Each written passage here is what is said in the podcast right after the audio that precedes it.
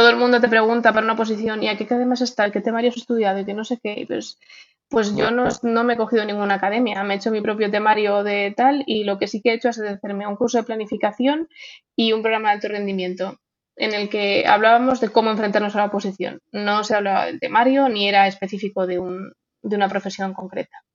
La gente te mira un poco así y digo, sí, sí, pues es lo que me ha hecho seguramente que pueda probar.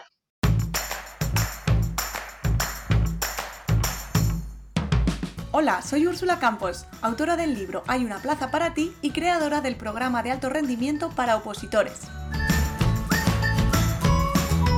Para aprobar tu oposición no solo necesitas estudiar, ya que hablaremos de todo lo que te preocupa. Productividad, gestión del tiempo, técnicas de estudio, motivación y claves para... Hoy nos acompaña en el podcast Ángela, enfermera de profesión, máster en urgencias, emergencias y cuidados críticos, que tras acabar la universidad estuvo trabajando dos años en el Homerton Hospital de Londres. De vuelta a España, cansada de contratos precarios, decidió presentarse en serio a las oposiciones de Castilla-La Mancha y fue alumna de la primera edición del programa de alto rendimiento. Hoy nos va a contar su historia. Bienvenida, Ángela. Hola, Úrsula, ¿qué tal? no me creo que esté aquí. ¿Estás emocionada? Porque yo sí, aunque sea la segunda vez que hacemos esta introducción. vamos a contar la verdad, Ángela. Sí, problemas de la conexión es lo que tiene, pero vamos, sí, sí, muy contenta. Yo también estoy súper contenta de que estés aquí, porque además de, volver a vernos, que hacía ya unos meses que no hablábamos, también por, todo eso que por lo que significa el que estés aquí. Pues sí, la verdad que parece que ha pasado un montón, bueno, no sé si ha pasado tanto tiempo y me da la impresión que ha pasado un montón, pero realmente el examen lo hice en septiembre, o sea que tampoco hace tanto. Y, y la verdad que adaptándome todavía un poco a la, nueva vida de, vivir sin estudiar. Me contabas fuera de micro que, que, ha sido como raro y como pues un poco eh, que te ha costado un poco adaptarte, ¿no? Porque después de tantos años estudiando y como opositora, ahora el sentirte que ya estás libre ha sido, ha sido una etapa distinta, ¿no? Sí, es que al principio como que me costaba. Antes tenía muy claro eh, en mi día cómo era. O sea, era levantarme, estudiar, trabajar y, siguiente. Y de repente no tener eso era como que me faltaba algo y a la vez no, no lo echaba de menos. Era una sensación mm, extraña. Y era como que también me sentía un poco perdida de decir, bueno, ¿y ahora qué? O sea, ya este súper objetivo que me había planteado y ahora qué viene después. bueno. ese súper objetivo de momento sigues como interina. Sí. ¿Sí? ¿Cómo es, cómo, ¿En qué situación estás ahora? Pues todavía estoy a la espera de que resuelvan la, oposición. Ya echamos los méritos, porque es un concurso oposición, y estamos a la espera de que salga la lista provisional. Que, bueno, por la nota que he sacado y la oposición que tengo en el examen y por mis años trabajados, que tampoco son tantos en la pública, eh, muy mal se me tiene que dar para no tener plaza, que yo creo que sí. Pero bueno, hasta que eso no esté resuelto, pues todavía no puedo decir ya tengo mi plaza y ya está todo hecho, pero aún así estoy muy, muy orgullosa del examen que hice. O sea, ¿has celebrado ya tu plaza o todavía no? Eh, lo he hecho a medias.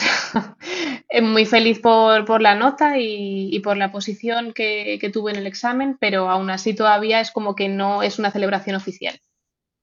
Vale. ¿Vas a celebrarlo oficialmente cuando tengas tu nombre y ya lo veas ahí en el boletín? Sí, sí. Vamos, ya en las visualizaciones lo, hacíamos y yo me veía celebrándolo y tendré que hacerlo realidad. Exacto, nunca es una celebración nunca hay que dejarla pasar, Ángela, siempre es buen motivo, así que bueno, pues eh, aunque ya hemos conocido un poco el final, me gustaría conocer, que nos contases cuál ha sido tu historia como opositora. Pues mi historia, bueno, yo terminé en, 2010 la carrera y, durante los tres primeros años estuve mendigando trabajo, básicamente, porque salí en plena crisis y la verdad que la situación era súper precaria.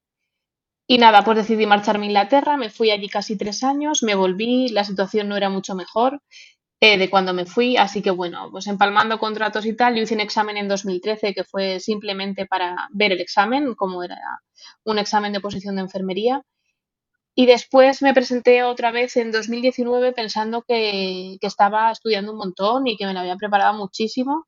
Y yo he hecho la vista atrás ahora de cómo me he preparado este tercer examen que me he presentado a posiciones en Castilla-La Mancha y, no estudié ni la mitad de lo que yo pensaba que había estudiado para nada. Pero bueno, em, te sirve también como aprendizaje, vaya, y darte cuenta de, de lo que no tienes que volver a repetir. O sea, que tú pensabas que estabas opositando un montón, pero en realidad luego a posteriori te has dado cuenta que no. No, porque yo en ese momento además tenía una, media jornada que además decidí que quería mantenerlo porque em, me interesaba para poder estudiar más y tener más tiempo. De hecho, me ofrecieron en ese momento un interino y ahí como que, vamos, que no, que no lo cogí. Y, y ahora, eh, cuando me he presentado esta última vez, he eh, estado con una jornada completa, turnos, como siempre, y he aprovechado muchísimo más el tiempo. O sea, que eh, muchas veces lo decimos y es verdad que a veces cuanto más tiempo se tiene, más tiempo se pierde. estás de acuerdo? Totalmente, así fue. O sea, así, así era. Yo creía que le echaba un montón de horas, que me había visto el temario y luego realmente le di dos vueltas al temario, en fin que, no fue ni para tanto y, es verdad además que con el examen se, demostró porque fue un examen que no fue de una dificultad alta. Y, yo lo miro ahora y digo, es que ese examen podría haberlo hecho mucho mejor de lo que lo hice, que no lo hice mal, pero para lo que yo había estudiado, o yo creía que había estudiado, pues no fue un gran examen. En ese momento, eh, ¿te miraste a ti misma o echaste la culpa al examen, a la situación, etcétera? Hombre, en ese momento y, viendo cómo luego se, a ver, cómo luego y cómo se planteó ese examen, porque fue un examen de estabilización de personal, eh, era un examen hecho para la gente que tenía más años trabajados. Y un poco sí me dio rabia decir, he estado dedicando este tiempo a este, este examen que a mí no me ha beneficiado en nada pero que si hubiera sido un examen más exigente, probablemente tampoco hubiera tenido plaza. O sea, eso es así. Así que bueno, tampoco, tampoco hice una autocrítica muy profunda. Yo creo que tampoco era mi momento. ¿Y cuándo descubriste que era tu momento, Ángela? Pues bueno, fue un poco un cúmulo de cosas. Nos, nos mudamos a. Nos íbamos a mudar aquí a Guadalajara porque yo vivía en Madrid eh, justo pues en diciembre de 2020 es cuando se convocaron estas exposiciones y nosotros ya habíamos comprado la casa en agosto de, ese año en, Guadalajara. Y dije, bueno, pues es el momento ¿no? de intentarlo, de acercarme a donde voy a estar viviendo y también de ya obtener una estabilidad laboral, que es lo que tanto llevo anhelando en estos 13 años. Y pues no sé, eh, me, apunté a las oposiciones, me leí tu libro, me hizo clic la cabeza, no sé qué pasó, pero fue leerlo y decir, bueno, pues es que toca hacerlo ya y no hay que dejarlo más tiempo. Y fue pues eso, a partir de que en plena mudanza y con toda la historia, bueno, yo en febrero de 2021 dije, me ponga a estudiar a tope, me busco el temario y, que cuando sea el examen, pues que sea y adelante. ¿Y mm, cuáles dirías ahora ya en retrospectiva que fueron tus mayores errores de aquella vez que empezaste, de esa primera vez del 2019? Pues en primer lugar, la, academia que escogí no fue correcta. No, yo estaba, me di cuenta en ese momento más adelante que la academia no fue la adecuada en cuanto al temario y en sí mismo, y bueno, aquí las academias podrán decir lo que quieran, en mi opinión personal, la metodología que utilizan, por lo menos a mí no, no es la adecuada ya a toro pasado de ver cómo lo he hecho, eh, darle dos vueltas ante Mario, que es lo que te proponen las academias, es muy, muy insuficiente. Entre otras cosas, el cómo se plantea el temario. Habrá academias que lo harán mejor, otras que lo harán peor, pero en primer lugar para mí eso fue un error. Y el pensar que con dos vueltas yo me iba a saber todo. O sea, eso ni de broma. La planificación, cero. Yo no me planificaba, yo iba estudiando. Eh, de hecho, me acuerdo una sensación antes del examen pues, un par de meses o no, a cinco meses a lo mejor antes del examen decir, anda, mira, pero si ha llegado el tema 50, no me lo creo. ya por fin he llegado al final.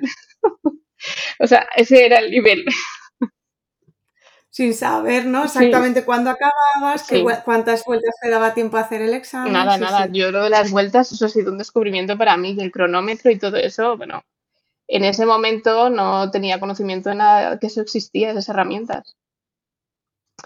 Así que bueno, la planificación básica y, también el, tener eh, el apoyo, pues bueno, el curso que, del par que hicimos, eh, bueno, el grupo, o sea, es que todo, todo eso que yo desconocía que existía y que era importante para unas oposiciones.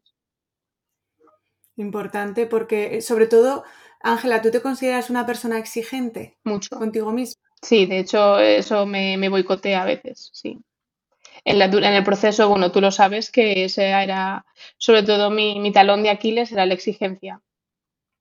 Porque al final eh, me planificaba de una forma que muchas veces no podía cumplir y era como un castigarme por no haber cumplido con la planificación que no, que bueno, al final te, te sale, es más negativo que positivo, por supuesto ese castigo por no haber cumplido, ¿no? Este, esa fustigación, esa frustración que muchas opositoras seguro que están escuchando y dirán, ostras, eso me pasa, me pasa a mí. ¿Qué les dirías o cómo lo has superado tú, Ángela? Pues en primer lugar poniéndome planificaciones que fueran realmente pues, realistas con respecto a las horas que yo tenía y lo que quería hacer. Eh, ser consciente de las horas efectivas de estudio y para eso o tienes un cronómetro al lado, o por lo menos a mí me servía y hacía registros de, las horas efectivas de estudio porque te puedes sentar 10, pero efectivas a lo mejor son 6. Ser consciente de eso y, también no solamente ver lo malo. No es que, pues es que hoy no me he estudiado seis temas. Ya, pero a lo mejor me he estudiado cuatro. y a lo mejor estaba que venía de trabajar cinco días seguidos y en mi día libre, que es lo que me pasaba, en mi día libre pretendía hacer todo lo que no podía hacer eh, los días que trabajaba. Pues también hay que tener en cuenta el cansancio y tu vida que sigue girando, que eso no hay que dejarlo al lado. Y el colchón también que hay que dejarse de los por si acaso.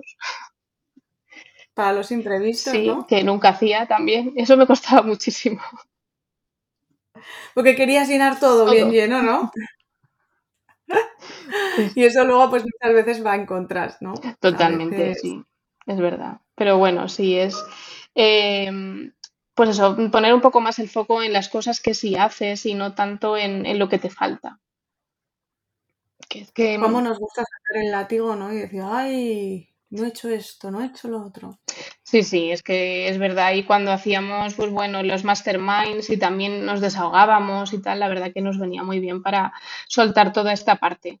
Que, eh, sinceramente, sin, sin, tener esa parte del, del programa y el grupo que creamos, eh, hubiera sido más difícil porque al final se crea, pues es como un grupo de terapia, de apoyo. Vamos a hacer un, paréntesis aquí para saludar a las compis, ¿no? Sí, por cierto. Hola chicas, aquí estoy otra vez en el podcast. Como la primera vez fue, fuimos todas juntas y ahora estoy aquí. Bueno, que todavía seguimos hablando, que seguimos manteniendo el grupo. Así que. guay. ¿Qué te van a decir cuando te escuchen? Ay, pues no lo sé, estarán contentas, supongo. Les di hace poco la noticia, bueno, de mis novedades y, y la verdad que, que, han sido un gran apoyo. No olvido el audio que me mandaron el día del examen, que obviamente lloré. Pero vamos, muy bien. Eh, son, han sido un, un pilar importante. ¿Qué recuerdas del programa de alto rendimiento? ¿Recuerdas alguna sesión que te marcara? Sí recuerdo una, recuerdo una, una mastermind en el que, además que lo, lo tengo todavía por aquí escrito en el, el cuaderno que nos regalaste, de, de cuaderno inteligente, eh, que nos dijiste, bueno, pues un poco que contáramos, no recuerdo cómo era el contexto, pero yo sé que solté, que no quería, eh, no estaba a gusto en el trabajo, me encontraba muy fuera de lugar y después de la pandemia estaba muy angustiada, como que era todo negro o sea, lo recuerdo como horroroso, que recuerdo que me puse a llorar y, me sirvió como para quitarme esa mochila y, soltar. O sea, no es que se resolviera nada en ese momento, pero a mí me sirvió para, soltar todo eso, que hay gente que no se lo contaba, que estaba harta de estar en, la urgencia y que no quería trabajar ahí, que quería salir de ese lugar y no podía. Y bueno, pues esa, esa sesión me sirvió para, para soltarlo todo y, simplemente sentirme escuchada. ¿Y el retiro? Bueno, lo poco que pude estar, como no, mi trabajo no, no, me dejaba mucho tiempo, pero eh, el día que sí que estuve allí, la verdad que fue toda una experiencia. Me hubiera encantado poder estar el fin de semana, a pesar de que estaba en Madrid, todo no, no, no pude cambiar los días y, y me encantó sea, conocernos en persona, el, el vernos de verdad, el poder abrazarnos, no sé. Y todo lo que hicimos allí, la meditación. Increíble, ¿verdad? ¿Cómo se puede conectar tanto con personas que, que al final pues nos conocemos a través de pantallas, pero Totalmente. yo recuerdo, yo recuerdo que para mí fue muy importante que no quisieras irte. Dije, wow, si Ángela no se quiere ir, eso es que, que está a gusto aquí, que la- le gusta la experiencia, que le parece, me pareció, recuerdo eso, ¿no? Como que no querías irte. Sí, sí, a mí me da, jolín, me dio mucha pena decir, "Joder, es que no, no puedo, no he podido cambiar las estas para los turnos para poder estar, pero me lo pasé bien y fue una mezcla de, de emociones, de, de ponerle cara ya real a la gente con la que estábamos tantos, tanto tiempo viéndonos a través de una cámara. No sé, fue, fue toda una experiencia, ya que además nunca había estado en un retiro, no, no sabía muy bien a qué me enfrentaba, con lo que me gusta a mí controlarlo todo. Eh, Ah, sí. Entonces fue como ahí tirarte un poco al vacío, irme ahí a, a un piso en el centro de Madrid y decir, pero ¿qué va a pasar? Nos van a secuestrar, no, era un poco de miedo. No, no, pero estuvo muy guay. Qué guay. Fue, fuisteis las primeras y claro, ahí rompiendo, abriendo camino, ¿no? Pues sí, porque al final todo el mundo te pregunta para una posición y a qué academias está, qué temario has estudiado y que no sé qué. y Pues, pues yo no, no me he cogido ninguna academia, me he hecho mi propio temario de tal y lo que sí que he hecho es hacerme un curso de planificación y un programa de alto rendimiento en el que hablábamos de cómo enfrentarnos a la oposición. No se hablaba del temario ni era específico de, un, de una profesión concreta. La gente te mira un poco así y digo, sí, sí, pues es lo que me ha hecho seguramente que pueda probar. Qué guay. Cuánto me alegro, Ángela. Desde luego, eh, al final, cada, yo, eh, en el programa se ponen las herramientas, Mm, pero, pero se ve muy bien quién está aplicando, quién está llevándose, quién está soltando, ¿no? Hay, cada uno tiene su propio camino y lo bueno y lo malo es que solo cada uno lo puede recorrer. Sí. Hay personas que tienen que soltar, otras que tienen que coger, ¿no? Otras que tienen que salir de su zona de confort. Y lo bonito también de esto es que el, el grupo te ayuda a, a transitar ese camino y a no hacerlo sola, ¿no? Por supuesto, sí, sí, el acompañamiento que significa, o sea, es que daba igual mm, que fuéramos, al final estábamos todas opositando, pero cada una era de su padre y de su madre. Bueno, Paqui sí que era, estaba para enfermera y Salo también, pero bueno, cada uno en su comunidad y, y a lo suyo. Pero Madre mía, hoy, hoy,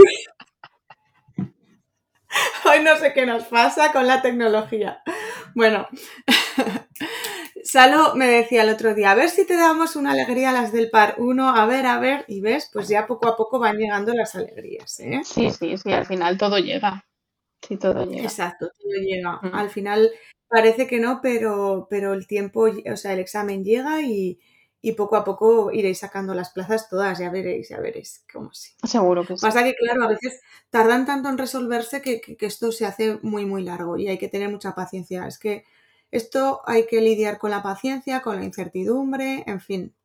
Esto es un aprendizaje de vida, desde luego. Totalmente. Luego, ah, porque luego hablaremos, porque eh, a ver cómo ha sido ese post-examen. Me gustaría a preguntarte también. Pero antes de, de llegar al, al post-examen, vamos a volver a esa organización. ¿Tú eh, cómo te organizabas siendo eh, que trabajabas a turnos y que tendrías que estudiar a turnos? Sí, pues yo de- después de hacerme, o sea, antes de hacerme el curso de planificación, aunque bueno, eso la, la verdad que lo, lo vi claro enseguida que si no, que algo estaba fallando y que necesitaba organizarme. Em, lo que hacía sobre todo, pues eso, sentarme los domingos, ver los turnos que tenía la siguiente semana, de, en función de pues si estaba de mañana, de tarde o de noche, y, y pues planificarme los, los temas que quería mirarme, más o menos con las horas que, que disponía en el día para poder hacerlo. Si bien es cierto que al principio pues era un poco aproximado hasta que ya fui viendo realmente las horas que yo estudiaba de forma efectiva y, y las que no. Si estaba, yo sí que me di cuenta que soy una persona que por la mañana rindo más. O sea, eso lo he tenido claro y prefería madrugar y estudiar por la mañana porque por las tardes cuando estaba de mañana, yo, vamos, era como un saco de patatas, ¿no? no rendía prácticamente nada. Lo poco que hacía, pues bueno, pero notaba que mucho mejor por la mañana. Entonces, bueno, pues si por la mañana podía estudiar realmente, pues acababa tres horas, por las tardes intentaba lo mismo y los, los salientes de noche, es decir, cuando yo llegaba a casa por la mañana a las ocho, dormía y luego me levantaba, eh, intentaba estudiar un par de horas, cosas que no fueran muy intensas, pero, pero sí que le sacaba tiempo. Yo pienso ahora, mis salientes de noche, que soy como una celga en el sofá, digo, ¿cómo tenía esa fuerza de voluntad de decir, no, y ahora me voy y me pongo a estudiar y, hasta incluso cuando hacía dos noches seguidas, echaba yo mis dos horitas antes de irme a trabajar. Sí, sí. Qué pasada. Es que, lo pienso y digo, no sé cómo. Pero lo hacías. ¿Y eh, los fines de semana tenías días libres? Sí, mis libres, por supuesto, también eran para estudiar, a excepción de eh, yo me dejaba libre los sábados, independientemente de que yo trabajara o no. Si yo trabajaba, pues tenía mediodía y si no trabajaba, pues el día entero. O sea, eso ya, mi, trabajo daba igual, que quería que fueran los sábados para coincidir con mi pareja, que él trabajaba de lunes a viernes. Entonces, y yo mis días libres iban a full. O sea, yo si entre semana libraba o lo que es, bueno, cuando fuera, eh, me levantaba, me intentaba levantar temprano a las 7 eh, o así y, a darlo todo todo el día que tenía libre para recuperar todo lo que no podía hacer los días que estaba turnos. ¿Y los días de descanso que descansabas de opositar, los sábados has dicho, mm. cómo te organizabas? ¿Hacías de todo? ¿Intentabas desconectar? ¿Podías desconectar o no? Yo creo que sí, pero vamos, el hacer de todo si era en plan de, bueno, yo decía, Fran, eh, es mi día libre, tenemos que hacer esto, lo otro, lo otro, lo otro, y era en plan, de, me miraba diciendo, pues relájate, ¿no? Y es que tenemos muchas cosas que hacer. También quería aprovechar para hacer en casa cosas que, porque se encargaba él, de todo. Digo, bueno, pues a ver si puedo también aportar yo la parte que no estoy pudiendo hacer. Y era como al final acababa a veces más cansada de lo que descansaba. Pero bueno, sí intentaba desconectar, ver a mis amigos, salir un poco. Eh, estar un poco más, más activa y más fuera de la oposición. No siempre se podía, pero sí. E, equilibrar un poco, ¿no? Sí, sí, sí. En este, esta intensidad de, estudio, eh, ¿cuánto tiempo, cuántos meses la mantuviste? Pues he estado. A ver, yo creo que. Ah, no, desde el principio, principio, desde 2021, porque el examen fue en en pues casi dos años habrán sido así. No sé si llega a dos años. Yendo, cogiendo, cogiendo velocidad hasta, hasta alcanzar el, máximo, ¿no? Sí, porque desde, vamos, el año, el 2022, porque el examen fue en septiembre, fue a, full total. O sea, y sí, vamos, mi vida social era casi nula.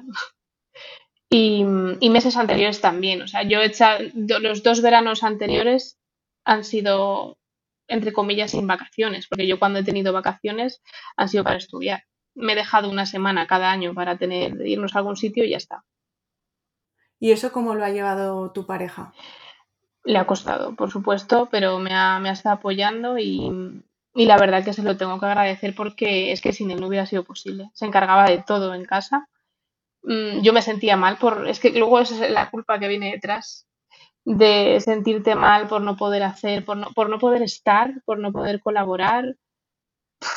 Eh, en fin. Y luego encima, bueno, eso claro, a, ti no, sé si te lo conté siquiera, porque me pasó después. Em, cuando yo me cambié de trabajo, que me llamaron de Guadalajara, eh, para mí fue como un drama, porque dejaba la urgencia que había pasado la pandemia y no tuve tiempo de despedirme y tal. Bueno, fue todo como horroroso, no quería venir, pero sí quería venir. Y además fue en un momento en el que le diagnosticaron a mi madre cáncer. Y entonces ya ahí se hizo una bola muy gorda, muy gorda.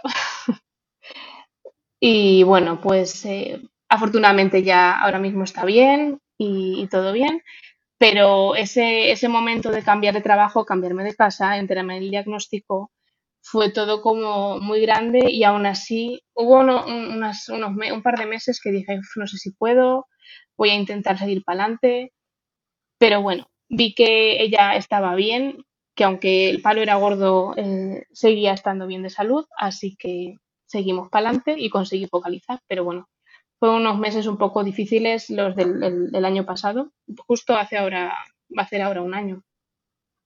Madre mía. Y, pero bueno, al final se, sale.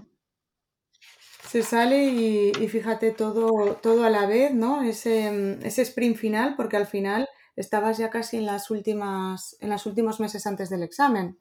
Sí, porque yo no sé si en, esa, en ese tiempo sabía ya la fecha de examen o no, o se rumoreaba, pero creo que todavía no tenía fecha definitiva. Bueno, de hecho, en ese momento creo que pensábamos que podía ser en junio, no en septiembre, como fue después, que menos mal que fue en septiembre. Y, y, sí, se me, hizo bola porque fue cambiarme de trabajo. Yo encima la estaba llevando a mi madre en el hospital que yo trabajaba. Llegué a plantearme rechazar el trabajo y decir me quedo aquí, que es donde la van a estar llevando y no me voy. Pero bueno, no, no hubiera cambiado nada. O sea, al final es... Al final te cambiaste, tu madre pues estaba bien, el proceso también se ha detenido, así que me, bueno, me alegro un montón de, que vaya todo bien. Y volviendo un poco a tu, a tu día a día de estudio, ¿cómo eran esos hábitos de estudio? ¿Qué hábitos de estudio te, crees que te han ayudado? Para mí fundamental era la planificación, el tener claro qué tenía que hacer en cada momento. O sea, no, no dejar nada al, bueno, ya ver ahora qué. O sea, no, porque al final es perder el tiempo. O sea, yo necesitaba tener, más pues eso, mi personalidad también me hace ser un poco así, soy controladora eh, para bueno y para lo malo. Y, me venía muy bien, pues eso, tener mi planificador al lado, saber qué tenía que ir haciendo, haciendo mis tics de qué cosas iba cumpliendo y cuáles eh, me quedaban pendientes. Y también conocerme, conocer qué formas de, de estudiar me beneficiaban más. Al final, con el tiempo me di cuenta que para mí era más sencillo la memoria visual entonces se aprendí, bueno, y siguiendo los consejos que nos dabas, pues el tema este de los mapas mentales, a mí me sirvieron un montón de cara pues para conceptos que me costaban más o para resumir y que se me quedaran, pues yo era como una foto que cogía y podía ubicar en la mente donde estaban en, el folio las, cosas que quería recordar. El, el, intentar hacerme, vamos, sobre todo hacerme mi propio temario, sea, era incapaz de estudiar de los cuadernillos, no, no podía hacerlo. necesitaba escribirlo y hacerlo a mi manera, eh, hacerme dibujitos y, las mnemotecnias. Y también aprovechar a, agradecer a Raquel del PAR que me hizo una canción para aprenderme una retaíla de enfermedades que no había manera humana de recordar. Y vamos, me vino perfecta. ¿No te acordarás de la canción? Eh, Toma ahí marrón grande que te he metido. O sea, no, era una canción, perdón, era, una historia. Eh, puedo si algo me acordaré, pero es largo. Em, era de las enfermedades de declaración obligatoria. Mm. Sí, era mi colega. Ah, no me acuerdo. creo que me acuerdo de las enfermedades, pero no de la, de la, de la esta entera. La cólera, ¿no? Sí, era el, el cólera. Eh, así que le daba el cólera, la fiebre amarilla, la fiebre hemorrágica, la fiebre del Nilo, si me acuerdo de que eran 11 en total. Si me pongo a hacer memoria, me acordaré de las enfermedades. Qué bueno, o sea, que te, te acuerdas de que, de que, te, de que te hizo esa, esa historia, ¿no? Sí, sí. Pues le, damos, le te, te, preguntaban algo en el examen de las E2? Eh, quiero recordar que sí creo que sí que hubo una pregunta, pero no, es que estoy confundiendo con un simulacro que me vino también esa, eh, la de la EDO y sé que lo, y lo puse bien por eso, pero ahora mismo no recuerdo, es que fue un examen tan, fue un examen difícil, medio difícil, pero, pero sí, sí me sirvió cosas que yo me había aprendido con mis mnemotecnias y mis cositas. Qué bueno.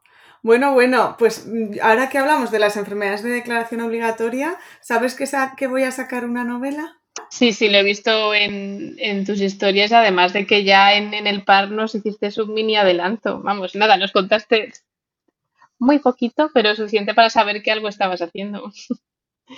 Sí, sí, fíjate, es que llevo muchísimos años con la novela. ¿eh? Yo ah. eh, lo escribí, de hecho, el primer borrador antes que hay una plaza para ti. Ostras. Pues sí, y lo que pasa es que lo dejé ahí como en el cajón y luego en el verano del 2020 lo, lo retomé. Entonces sí que os he ido, os he ido contando. Así y por fin esto también es como una oposición, ¿sabes? Que cuesta un montón, pero al final, se, si, persistes, se, salen las cosas. Claro, es que al final hay que tener mucha paciencia, pero sí. Eso, paciencia, insistencia y, a seguir. Bueno, Ángela, ¿qué fue lo más difícil de opositar para ti? Echando así a la vista atrás, la planificación, la estrategia, la mentalidad, ponerte a estudiar. Yo pensaba al principio que iba a ser generar el hábito, pero eso enseguida la verdad que lo cogí, pero fue la parte mental. Eh, además es que eso no, no, es habitual, bueno, por lo menos en mi caso no era algo a lo que le prestara atención y creía que no, tampoco era para tanto, ni... Pero bueno, sí, lo, es verdad que pues lo que hablábamos del mindset, el, el hacer las visualizaciones, el, creer en ti, que esa es otra historia, que es muy fácil decirlo, pero luego hacerlo es muy complicado. El, lenguaje interno que tienes contigo, eso para mí yo creo que ha sido, eh, porque al final memorizar y ponerte a estudiar, pues lo, lo, vas haciendo, pero lo que es lo que tienes aquí dentro, tus creencias y todo, son muchos años de repetirte lo mismo y cuesta cambiarlo un montón. Así que para mí eso fue clave, el bajar mi, exigencia, que eso me sigue costando a día de hoy, y, creer más en mí. Que al final, si te digo la verdad, o sea, yo cuando estaba, tiene narices, pero yo cuando estaba corrigiendo el examen, que me fui a Nueva York y me llevé la plantilla para corregirlo, eh, lo primero que me repetí fue porque fallé dos preguntas que me sabía de sobra, o sea, me las sabía de sobra, y en vez de pensar, mm, he sacado un 7,4, mi esta es de, ¿cómo he podido fallar esto? Tenía que haber sacado mejor nota. Eso fue lo primero que me repetí, aparte de estar llorando porque no me lo creía, pero dentro de mi cabeza era, ¿cómo he fallado esto? Y es en plan de, ¿en serio, Ángela? O sea, me decía mi chico, pero ¿estás de broma? ¿Me estás diciendo eso en serio? Y yo, pues me está sentando fatal, pero es así. Sí, sí, una vez más, ahí la exigencia, en vez de poner el foco en lo que sí, ¿no? Y fíjate un 7,4, vaya notaza. y encima en Nueva York, en Nueva York no es, no, no te lo puede decir cualquiera, no, yo estaba en Nueva York y vi que te había sacado un 7,4.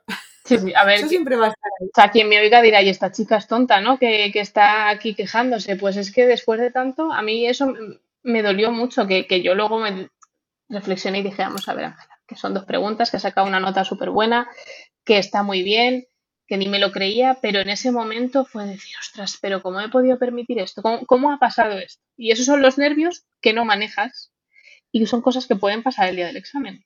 Sí, sí, esa parte, ese, ese inconsciente o subconsciente, que no sé muy bien cómo se llama, es muchas veces lo que maneja nuestra vida. Mm. Y decimos, pero ¿por qué ¿por qué me pasa siempre esto? ¿no? Y es por es, es, esa parte que nosotros no podemos manejar que tan importante es y, de ahí tan importante pues la programación neurolingüística, ¿no? El, ese diálogo interno, comenzar a cambiarlo para, para que no nos sabotee tanto. Para mí, mm, bueno, ya lo sabes, Ángela, que la, la, parte mental es la clave de una oposición, porque puedes saberte el temario y quedarte en blanco el día del examen. O incluso que yo he visto más de un caso de no ir ni siquiera al examen porque, pues bueno, te autosuspendes antes. Entonces es tan importante y, sobre todo en personas exigentes, pues eso, ¿no? Eh, ya no, sino el, vivir, ¿no? Opositar sí, pero vivir también, porque la vida son más cosas y tenemos familiares, tenemos parejas, tenemos vida y, y, por supuesto que hay que priorizarlo, pero es que hay que vivir, ¿no? Entonces también trabajar esa exigencia y ese equilibrio. Sí, me acuerdo cuando nos dijiste que teníamos que hacer ahí nuestro cuadrante de las cuatro partes a las que dedicábamos mm, nuestro tiempo y yo como que siempre estaba desequilibrada en la parte familiar y, de autocuidado porque todo se lo comía la, oposición y, y, eso al final pesa, pesa porque la culpa vuelve otra vez. Así que sí, hay que trabajar todo eso un montón para equilibrarlo. Claro, porque no es un proceso que dices, venga, tres meses, no, es que es un proceso que normalmente se alarga en el tiempo, entonces eh, tú puedes estar tres meses a sprint, sí, pero no puedes estar dos años sin salir del, escritorio. Bueno, tu técnica de estudio favorita, no sé si ya nos la has comentado, pero, pero bueno, si no. Voy a tirar de mis apuntes, que me lo he escrito antes, no tenía por aquí. Eh, ¿Dónde está esto? Aquí. Pues, ah, pues nada, sí, lo que he dicho. Eh, yo, sobre todo, hacerme mis dibujos, eh, estudiaba escribiendo y, también cuando ya me cansaba de escribir, me memorizaba en voz alta, vamos, me lo recitaba. Y sobre todo, pues hacerme dibujos, aprendí, aunque dibujara mal, pero bueno, a mí me servía mm, todo que sea muy visual, incluso me hice también, eso también me, me sirvió muchísimo, la libreta del contenido difícil y que además una, o sea, tenía que ser lo más importante, no valía llenar una y otra y otra, o sea, tenía una y fin. Y también me hice un, glosario de, de, términos que depende de pues las enfermedades son más complicados y tal de memorizar, me, hice el, el glosario para tenerlo ahí a mano de cara a poder repasar. Muy bien. Y mm, qué mm, un consejo, o sea, ¿cómo superas esos momentos o esos bajones que hay días que todo lo ves negro y dices, mira, es que esto no voy a probar en la vida, es que estoy ya cansada de estudiar, en dos años supongo que, los habrás tenido. ¿Cómo, ¿Cómo superar esos momentos?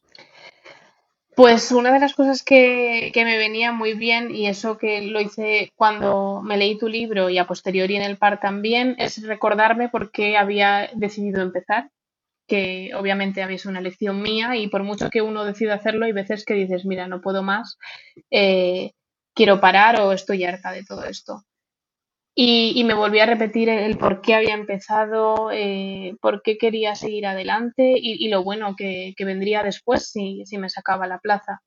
Y también pues el apoyo de, mi pareja, de mis amigos, pero sobre todo era un poco de, de, parar y decir, vamos a ver, ¿por qué estoy aquí y por qué estoy haciendo esto? ¿Es lo que quiero hacer? O sea, ¿realmente este es mi objetivo? Pues sí lo es. Bueno, pues ya está, días malos tenemos todos, no hay por qué estar bien todo el tiempo, ni muchísimo menos. Pues se pasa el día y mañana será otro día mejor, o se intentará por lo menos. Pero no entra, intentar no entrar en ese bucle, porque es que si no empiezas y ya es una rueda que sigue y se hace más grande y más grande y al final terminas por abandonar. Claro, a mí es que a mí personalmente me da mucha pereza el victimismo, ¿no? Y entonces, eh, o sea, yo entiendo que tenemos que tener momentos de bajón, y es que lo has dicho perfectamente, ¿no? Que, que no todos los días vas a estar bien. Es que a mí toda la gente me dice, ah, es que tú tienes. No, o sea, yo hay días que tengo desastrosos. Igual que tengo mi mente que es súper positiva, el día que está en el lodo está súper negativa. Entonces, eh, todos tenemos días, momentos malos, pero esto de estar, ay, es que fíjate, pobrecita de mí, a ver, que estás pudiendo estudiar, que tienes un techo, que tienes, tenemos tantas cosas mm. que claro, que si nos fijamos en, que tenemos que estudiar, pero es que lo hemos elegido. Mm. Y lo hemos elegido para un futuro mejor. Entonces, eh, desde luego el que quiere algo es algo le cuesta, ¿no? Es que no podemos tenerlo todo y además es que si nos lo dieran no lo valoraríamos, ¿no?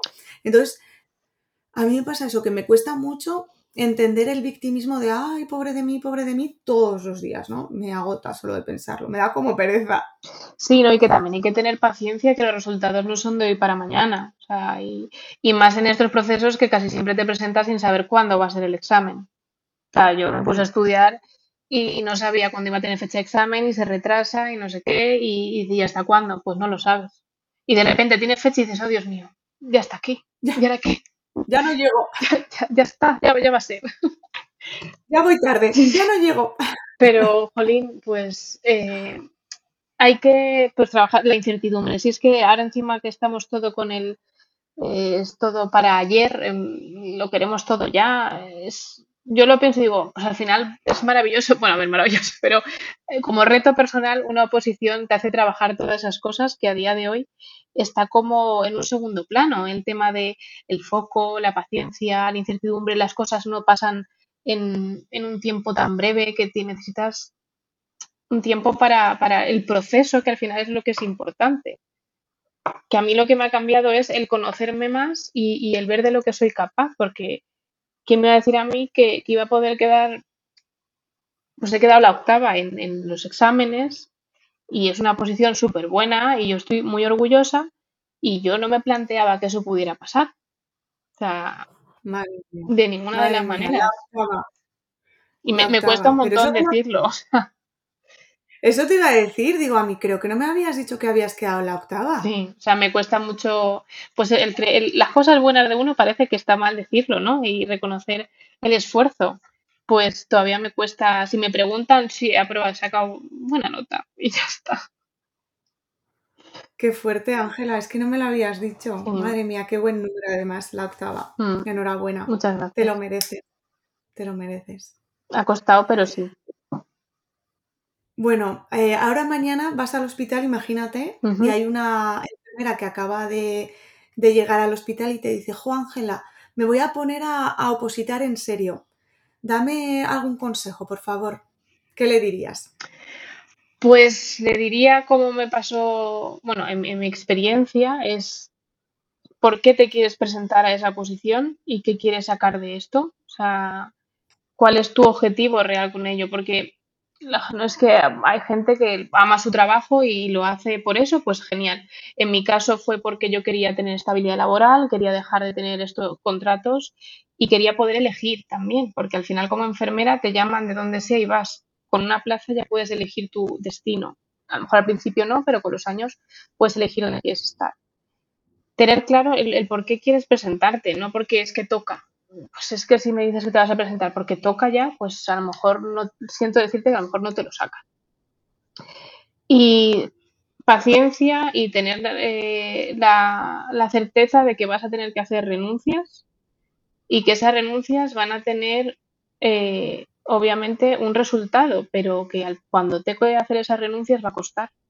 Va a costar perderse eventos, va a costar perderse salida con los colegas, eh, irte de vacaciones o fines de semana. Y eso joroba porque te pierdes cosas mientras tú estás en tu culo estudiando. Y, y, sobre todo también el tema de darle importancia a la planificación y al tema de mental. O sea, no tomarlo eso a la ligera.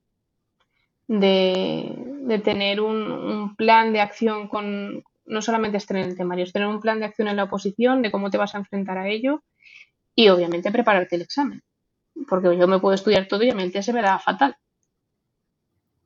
Y hay, que hay que practicar. Qué buenísimo, Ángela, buenísimos consejos.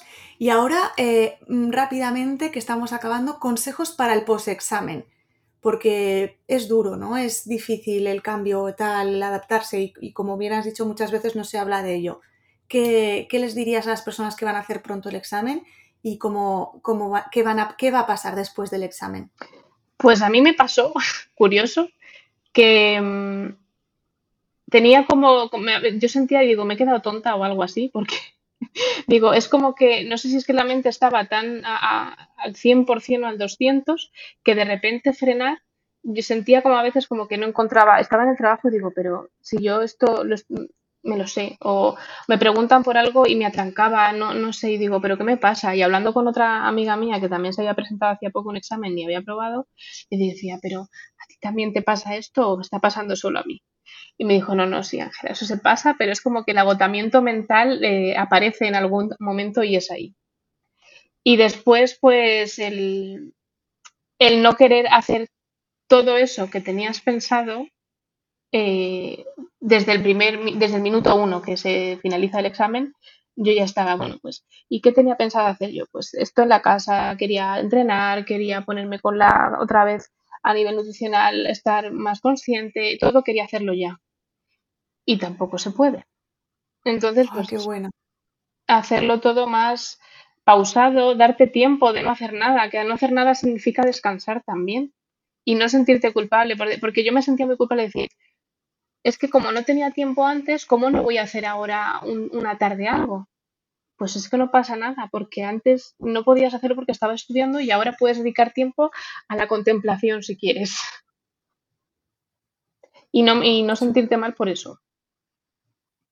Qué importante, Ángela, y qué bien explicado ese post-examen creo que aquí has dado unas claves muy importantes que, bueno, pues para que se queden ahí en, la mente de, esas, de, esos opositores y cuando llegan el momento vean que no, que no son bichos raros, sino que, a todos nos pasan ciertas cosas, ¿no? Cuando opositamos. Bueno, pues ya estamos acabando, Ángela. Te voy a hacer una batería de unas cuantas preguntas. ¿Estás preparada? Sí. Venga, ¿eres zurda o diestra? Diestra. ¿De perros o de gatos? De los dos, pero ahora tengo gatos. Sí que lo, he visto por ahí acompañándote. ¿Té o café para inspirarte? Café. ¿Un objeto que siempre te acompañe? Un objeto que siempre me acompañe. Mm, pues aunque no me guste ahora mismo es un móvil y la verdad que preferiría que no lo fuera. ¿Una ciudad donde celebrar la plaza? Mm, una ciudad donde celebrar la plaza. Pues si es para que estar con toda mi gente, pues va a tener que ser Guadalajara. Perfecto. Un famoso al que admires y le pedirías una foto por la calle. Em, esto no lo he preparado, ¿eh? mira que lo he escuchado muchas veces para pensar en alguien. pues un famoso. Em, me viene más, más que, no sé si será muy famosa o no, pero por lo que hace a mí me gusta, es Laura Baena de Malas Madres. Eh, me parece una mujer que está haciendo una labor importantísima y, creo que como, mujer pues me, parece admirable su trabajo, así que me haría una foto con ella encantada. Hoy yo tengo una foto con ella. Ah, sí, sí. Yo estaba digo, sí, es Laura. Eh, un sueño cumplido. Un sueño cumplido, pues, pues sinceramente creo que no sé si tengo mi plaza, pero alcanzar este objetivo es un sueño cumplido. Un sueño por cumplir. Mm, tener un trabajo que me permita conciliar mi vida, aunque porque todavía eso no es seguro. Así que en eso estoy. Ha sido genial mm, escucharte y conocerte y bueno, pues enhorabuena por ese, ese octava, octavo puesto, deseando que te den ya por fin tu plaza y puedas cumplir ese sueño ¿no? de, esa estabilidad y, de poder elegir tu, destino. Ángela, te dejo que te despidas de las personas que nos están escuchando. Pues nada, muchísimas gracias a ti, Úrsula, porque esto, cuando lo hablábamos, que nos decías, bueno, y algún día os entrevistaré en el podcast, cuando tener vuestra plaza parecía que era imposible y resulta que no, que las cosas ocurren. Así que muchas gracias por darme esta oportunidad también de contar mi historia. Y, nada, pues a quien esté pensando en, presentarse a una oposición o esté en el proceso y le esté costando pues que simplemente hay que ser constante y, seguir que, las cosas salen. Más tarde más temprano, pero salen. Gracias mm, otra vez, Ángela, y a vosotros que, nos estáis escuchando, pues como dice Ángela, a seguir, que las cosas al final se cumplen, aunque, aunque parezca que no, pues llegará un día que, bueno, llegará el examen y hay que, hay que estar bien preparado. Espero que te haya gustado este episodio. Déjanos en comentarios algunos aprendizajes, algo que quieras contarnos, que nos encantará leerte. Y te espero la semana que viene en el podcast de Úrsula Campos. Un abrazo.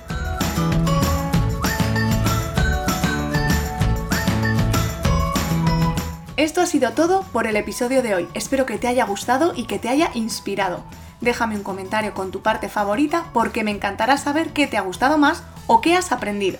Y si quieres estar al tanto de mis formaciones y recibir contenido gratuito para opositores, suscríbete al correo de los lunes en mi página ursulacampos.com. Te espero en el próximo episodio y recuerda que este camino es mejor recorrerlo en buena compañía.